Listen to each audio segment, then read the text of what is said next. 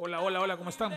Yo soy Daniel El Rodby, esto es de Música Viajera, nueva edición, nuevo año, sesión número 11, año 2021 y arrancamos con un nuevo país, un nuevo viaje musical y vivencial. Nos vamos para la maravillosa Colombia, tierra cafetera, además de mucha música, con una cantidad de ciudades apasionantes. Capital Bogotá, Bogotá mucha altura, 2.600 metros más cerca del cielo, como dicen en Bogotá, microclimas variados.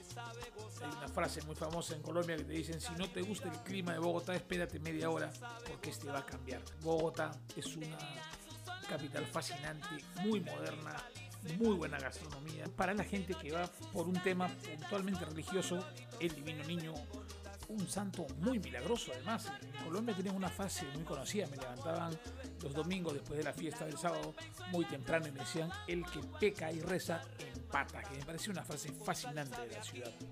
También se puede ir a la Catedral de la Sal, que son estas especies de, de minas que se, de sal que se convirtieron finalmente en una iglesia conocer el famoso Andrés Carne de Res, uno de los restaurantes más quiche que hay en el mundo, más divertidos además, y que ya hay uno en las afueras y ahora hay uno en la capital, en Bogotá mismo. Además una tierra eh, con muy buena comida, mucha gastronomía, la zona G, la zona T también, para comer muy bien y probar el famoso y maravilloso ajiaco o irnos a las playas de Colombia. Por ejemplo, irnos hasta Cartagena, ciudad histórica, que además de tener un casco antiguo histórico, muy clásico, tiene unas playas y unos archipiélagos maravillosos que muy poca gente conoce. O irnos a San Andrés, una isla con todo el reggae y toda la onda de Jamaica. O en todo caso recorrer las grandes ciudades de la música salsa de Colombia, como por ejemplo Medellín o Cali. La historia cuenta que a mediados del siglo XX la música, los ritmos cubanos cruzaron todo el Caribe y llegaron puntualmente a la ciudad de Cali. Eh, ¿Qué hicieron la gente en Cali cuando recibió esta influencia? Creó un propio sello, que es el- la salsa caleña famosa, y hoy por hoy se considera a la ciudad de Cali como la capital de la salsa. O se ha considerado mucho tiempo. Se habló de que uno de los primeros eh, fundadores o, grandes influyentes de la música salsa en Colombia es Fruco y sus Tesos, que tiene esta famosa canción El Preso, muy conocida. Pero luego ha aparecido una cantidad de, de músicos impresionantes, ¿no? A ver, Joe Arroyo es un elemento importantísimo de la música ya. Los Titanes de Colombia también muy famosos.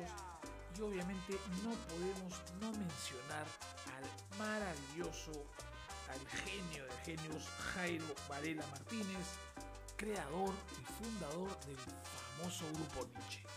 El grupo Nietzsche además que inicia en Bogotá y que por un tema eh, coyuntural, en ese momento muchos problemas políticos en la ciudad, se trasladan hacia Cali y una vez que se instale en Cali encontró una inspiración divina y sacó los maravillosos discos que todos conocemos.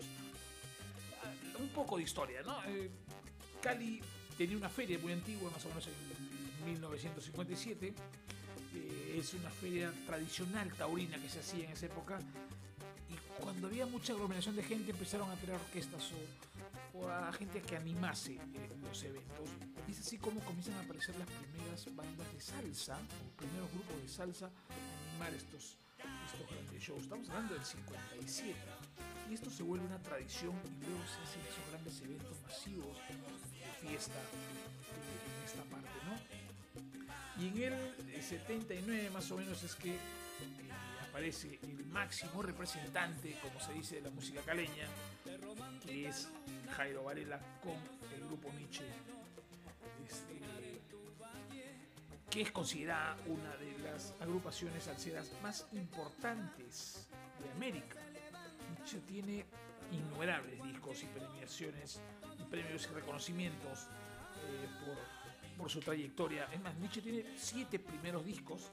Entre uno de estos siete aparece esta famosa canción Cali Pachanguero, que es eh, un clásico de ellos. y comienza a tomar mucha vida y un gran estrellato. Nietzsche se convierte en una banda importante y muy reconocida hacia afuera. Y obviamente esta importancia hizo que los músicos de Nietzsche digan, oye, Jairo, ¿por qué no nos subes los sueldos a todos? Queremos ganar más porque ya estás haciendo plata, estás siendo conocido. Y Jairo Varela no acepta. Le dice que no, que estaban empezando a recuperar un poco toda la inversión que había hecho. Y todos sus músicos se le sublevan y se le rebelan. Jairo Varela lo que hace es despedir a todos. Vota toda la agrupación y contrata nuevas personas. Y él tenía en mente algo, sacar un nuevo disco, eh, un disco importante, eh, que lo, lo, saca en el 89. Y estamos hablando de que en el 87 Jairo termina votando a todos y se demora dos años en crear este nuevo disco con una nueva agrupación. Y saca el famoso disco Tapando el Hueco. Es un clásico donde están todas las canciones más importantes de Nietzsche. A mí me gusta Las mujeres están de moda en ese disco. Pero todas las clásicas de Nietzsche aparecen en ese disco. Cosa curiosa que este disco no está en Spotify. Uno lo busca y no encuentra, o si lo encuentra, encuentra una sola canción de ese disco. Y no entiendo por qué no está cuando es el disco, creo yo, más importante que tiene Nietzsche. Y además es el disco que los lleva al estrellato máximo.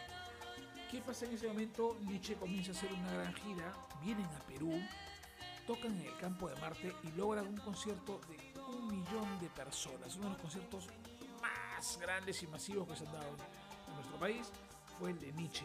Es por eso que Nietzsche saca después del concierto y como agradecimiento al Perú, saca la canción Me sabe a Perú, en honor a todos los peruanos que los apoyaron en este gran concierto importante. Bueno, luego de mucho tiempo, en el 2012 más o menos ya, un 8 de agosto, y después de haber sufrido algunos, algunos problemas cardíacos, Jairo Varela sufre un gran infarto y fallece. El creador de Nietzsche muere y se hacen cuatro días de duelo por su funeral y cuatro días dura el funeral de Jairo. Una de las cosas más, más increíbles. Durante cuatro días la gente hace duelo de luto y el funeral con Jairo ahí que se manejó en la ciudad de Cali.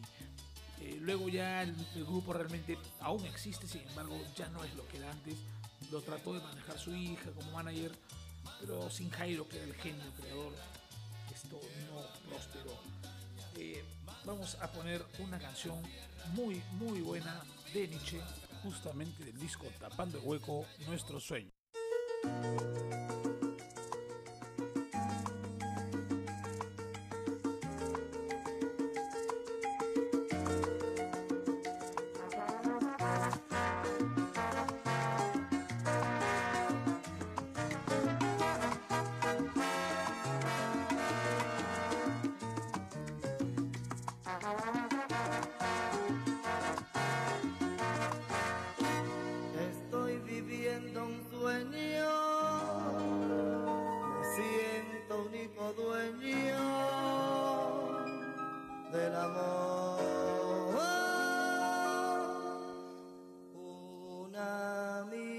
なナマスト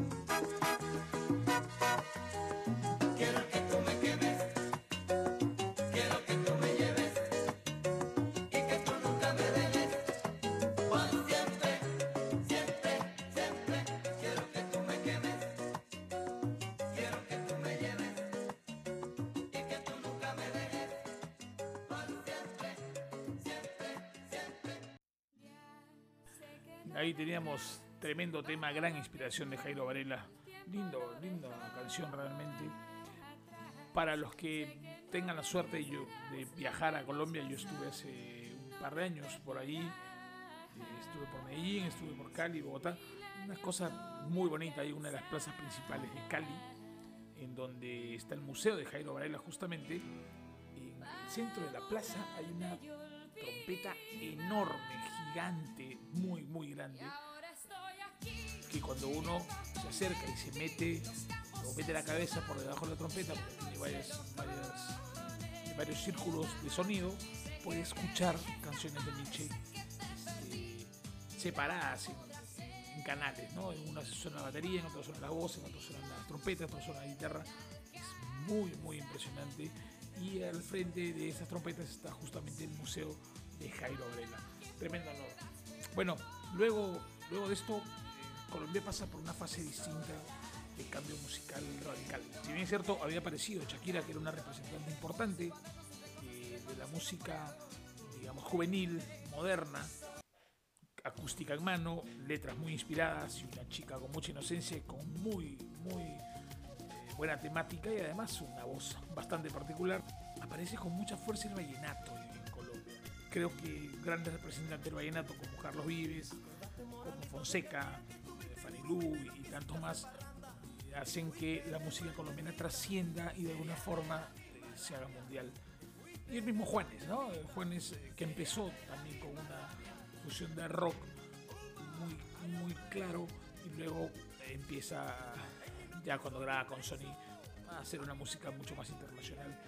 Pero eh, entre todos estos personajes particulares aparece alguien que rompe todos los esquemas de la música colombiana. Estamos hablando de los famosos aterciopelados y de Andrea Echeverry, que es un personaje importantísimo en el rock colombiano, porque creo que le dio el carácter a la música de la época esta es una banda que se forma en el 90, tenía otro nombre, incluso se llamaba Adela y los aminoácidos. Y luego Andrea con Héctor Buitrago, en el 93 le cambian de nombre y le ponen Aterciopelados. Aquí lo importante de esta banda es la fusión que hace del rock con el folclore colombiano. Esta fusión que también tiene Café Tacuba, por ejemplo, en México, hace que, que se genere un sonido distinto y diferente. Aterciopelados es una que empezó con el pie derecho. Sacó el primer disco, Bolero Falaz, fue uno de los éxitos más importantes que tuvieron. Y son además ganadores del Latin Grammy en tres ocasiones. Por eso que son considerados los precursores del rock en Colombia. Una banda muy, muy importante. Eh, luego ya tienen otros temas, el Florecita Rockera, el Estuche, Maligno, y otra de las cosas que hizo Andrea fue, por ejemplo, estar en el Unplugged de MTV de Soda Stereo, donde canta un tema con Cerati y donde su voz inconfundible le genera un matiz impresionante a la canción. La banda tiene cinco discos, vamos a ponerlo así, tiene cinco discos que se grabaron de manera lineal, eh, año tras año, trabajo tras trabajo.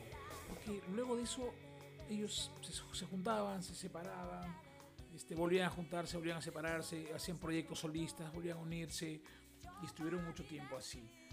Pero los cinco discos que sacaron fueron muy importantes. Cinco antes del disco recopilatorio con sus mejores éxitos, ¿no? Y luego de eso, grandes giras. Ellos han sido teloneros de Soda en muchos lugares. Este, han estado en el homenaje a Queen. Eh, es una banda, como le digo, para Sudamérica muy importante hoy por hoy se encuentran de alguna forma en par. No están haciendo eh, música actual. Está, está eh, Andrea se metió en unos proyectos de solista, al igual que Héctor. Este, se metió un tema del activismo ambiental y Andrea se volvió de alguna forma una artista plástica eh, que además estuvo mucho defendiendo el rol de la mujer.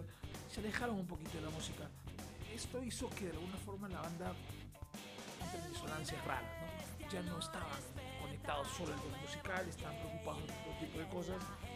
Y hoy por hoy, eh, están en una especie de, han hecho presentaciones en vivo, se han vuelto a juntar, estuvieron en el programa este, Rompan Todo, porque se habló de la banda, como les digo, es una de las más importantes que hay en Colombia, pero ya no hay gran material de ellos en la actualidad. Ojalá se vuelvan a inspirar y ojalá vuelvan a sacar un gran disco porque ya se les extraña. Ellos tienen siete discos de estudio, uno en directo, cinco álbumes recopilatorios. Les digo un poco cuáles son los álbumes. Con el corazón en la mano, el 93, El Dorado, es un caso en el 95, La Pipa de la Paz en el 96, Caribe Atómico en el 98, Gozo Poderoso en el 2000, Oye, que es el disco después de la, de la, separación ellos se vuelven a juntar y graban Oye en el 2006, luego sacan Río en el 2008 y Claro Oscuro en el 2018. Imagínense cuánto espacio tuvieron. Acá hay un disco que, El Gozo Poderoso es un disco que graban, si no me equivoco, en Nueva York, que es un gran disco también, tienen, logra muchos premios internacionales, me imagino por la limpieza del sonido dije, hoy por hoy están un poco en para. Ojalá que vuelvan. Les voy a poner esta famosa canción, Bolero Falaz, que es un exitazo y un temón imperdible. Ahí le va.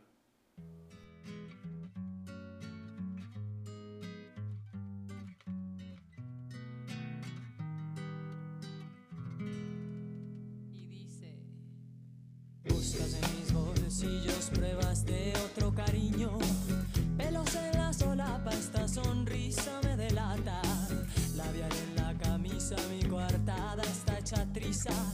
Estoy en evidencia,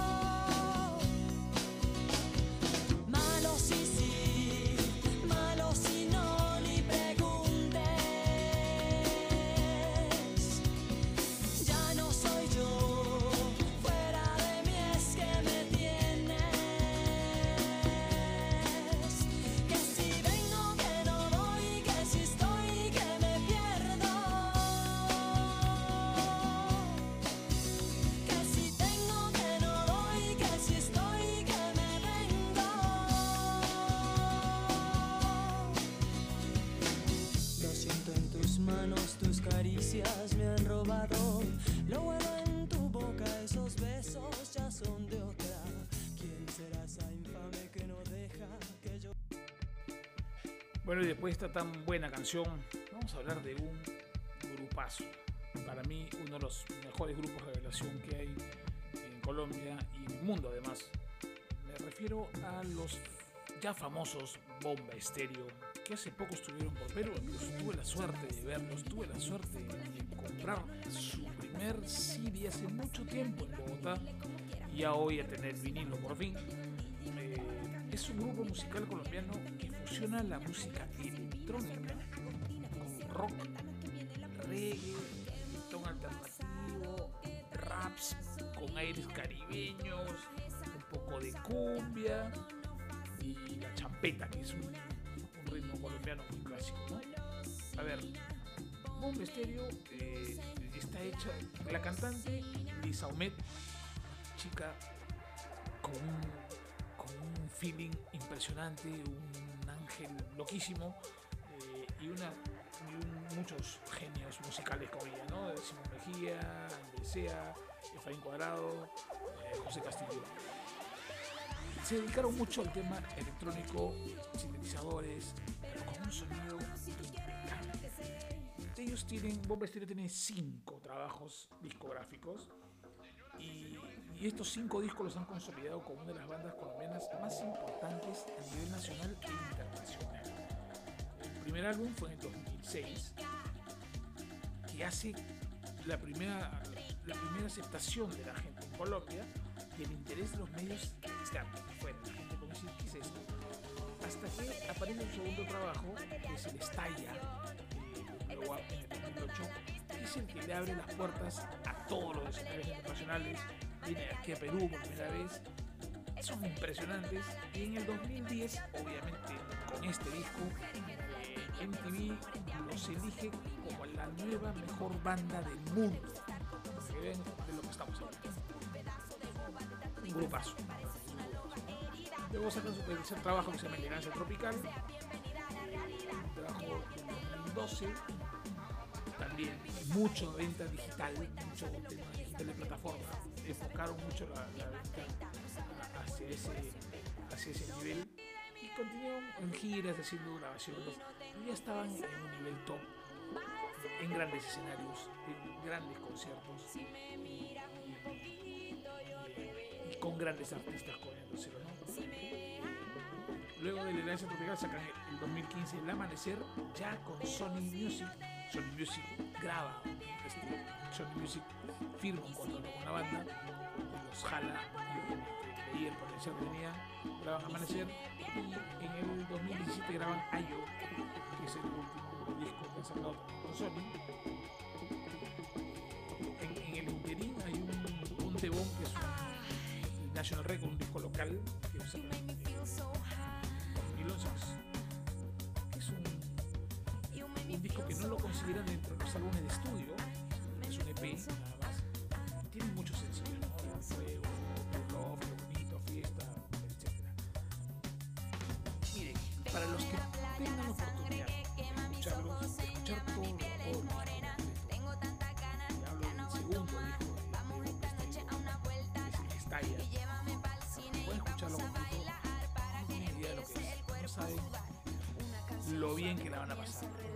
una gran equipo, y si vuelven a venir a Perú, ojalá que esto se reactive pronto y puedan venir, no se lo pierdan. Les digo, es un espectáculo impresionante en escenario. Aquí por Lima han pasado ya por lo menos tres veces. Eh, Yo tuve la suerte de ver los dos, una tercera no estuve justo mismo cuando tocaban, pero lo vale, lo vale realmente. Un bandón. Y los voy a dejar con una de las canciones más conocidas que tienen, que se llama Fuego, que es muy probable que se la hayan escuchado porque sonó mucho en una época. Pero la recomiendo el resto del disco, que es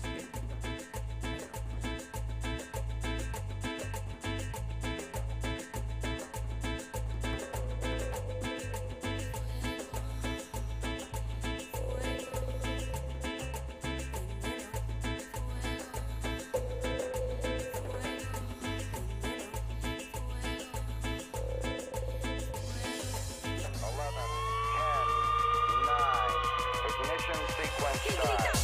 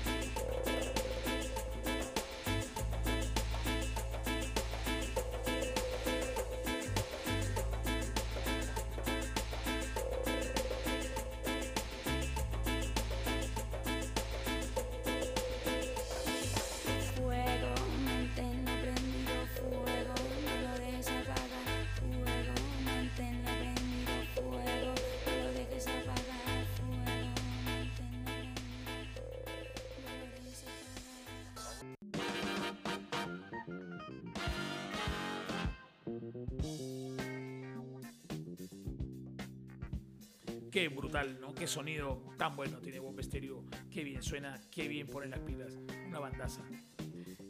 Hay mucho para hablar también de Colombia. En verdad, cada país tiene diferentes, miles de estilos y miles de cosas por, por comentar.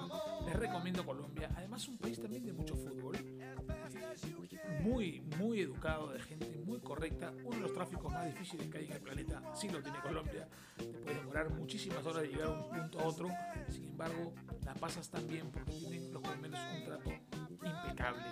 Gente muy amistosa. Tengo muchos amigos muy queridos, grandes compañeros de toda la vida. Eh, y siempre que puedo, todos los años me doy una vuelta por allá. Casi siempre estoy en Bogotá. El año pasado estuve con suerte en Cali, Medellín también. Y se vive muy bien, se come muy bien. No se pierdan. El viaje de Colombia va a encantar. Es un, país fascinante, con gente fascinante y con mucha, muy buena música. Con esto vamos a cerrar este programa. Gran, gran país, gran música. Sigan cuidándose. Seguimos conversando, seguimos grabando. Nos vemos pronto. Un abrazo para todos. ¡Chau!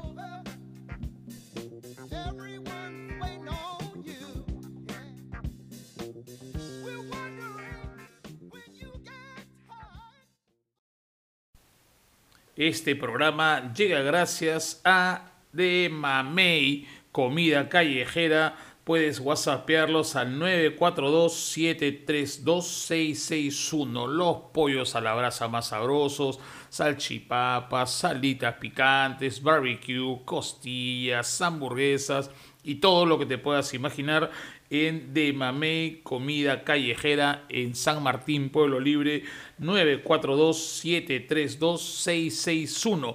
Puedes encontrarlos en Facebook y a través del Facebook hacer también tu pedido.